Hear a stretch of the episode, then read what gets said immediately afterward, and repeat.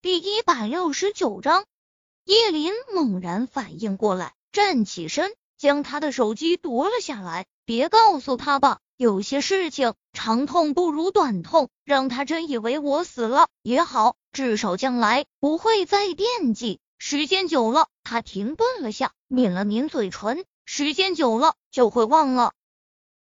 至于那个背后算计的人，无非也就是希望他以为他死了。也行，成全他。接下来的日子，无论是宁少臣还是叶林，都是痛苦不堪的。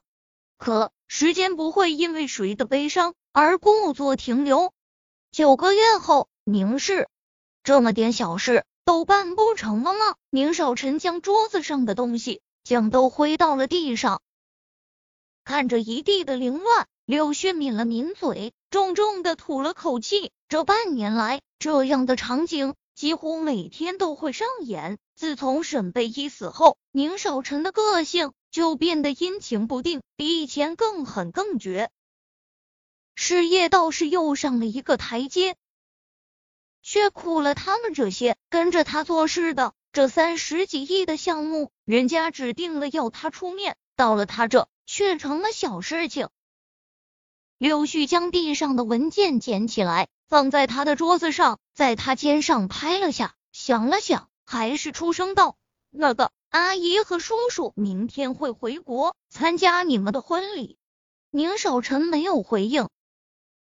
飞机场，何飞拉着行李箱，宁母挽着宁父的胳膊。看到宁少臣和高文时，宁母几乎是跑上前，将宁少臣抱了个满怀。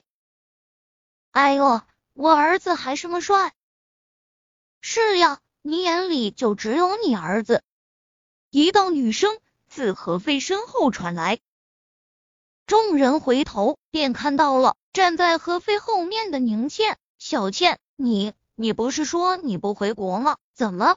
宁倩瞥了眼宁母，上前对着宁少臣翻了翻白眼。我可不是为了参加你婚礼回来的，我只是回来出差的。高文看着面前的女人。扯了下宁少臣的袖口，一脸温柔的叫道：“阿姨，叔叔，你们好。”视线在看向何飞时，明显有些不解，但还是礼貌的出声打着招呼：“你好，何小姐，好久不见。”听到他这么称呼何飞，宁母明显眉头皱了下。高文再看看宁倩，少臣，这位你不介绍下？宁少臣在宁倩头上揉了揉，自从那件事后，这小妮子就和他杠上了。这么多年就没有开口叫过他一声哥。他并没有回答高文的问题，而是开口道：“小倩，柳絮在外面。”宁倩的眸子里有一抹异色一闪而过，他咽了咽了口水，没搭理宁少臣。而是围着高文转了一圈，目光在他脸上定格数秒后，回过头看着何飞小姨，你不是说某人找了一个很平凡的女孩吗？看这模样也不平凡呀。他的一语双关，让在场的人各怀心思。小姨，他抬头看向何飞，这才发现那模样倒真是和宁母有几分相似。他回头看着宁少臣，少臣，他是小姨。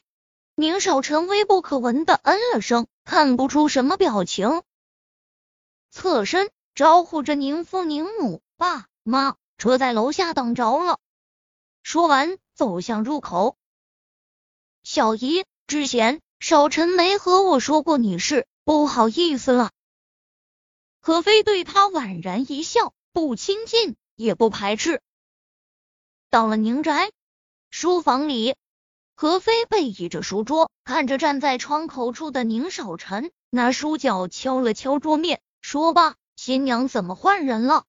宁少臣将手里的烟弹了弹，静默了半晌，才回头看着何飞，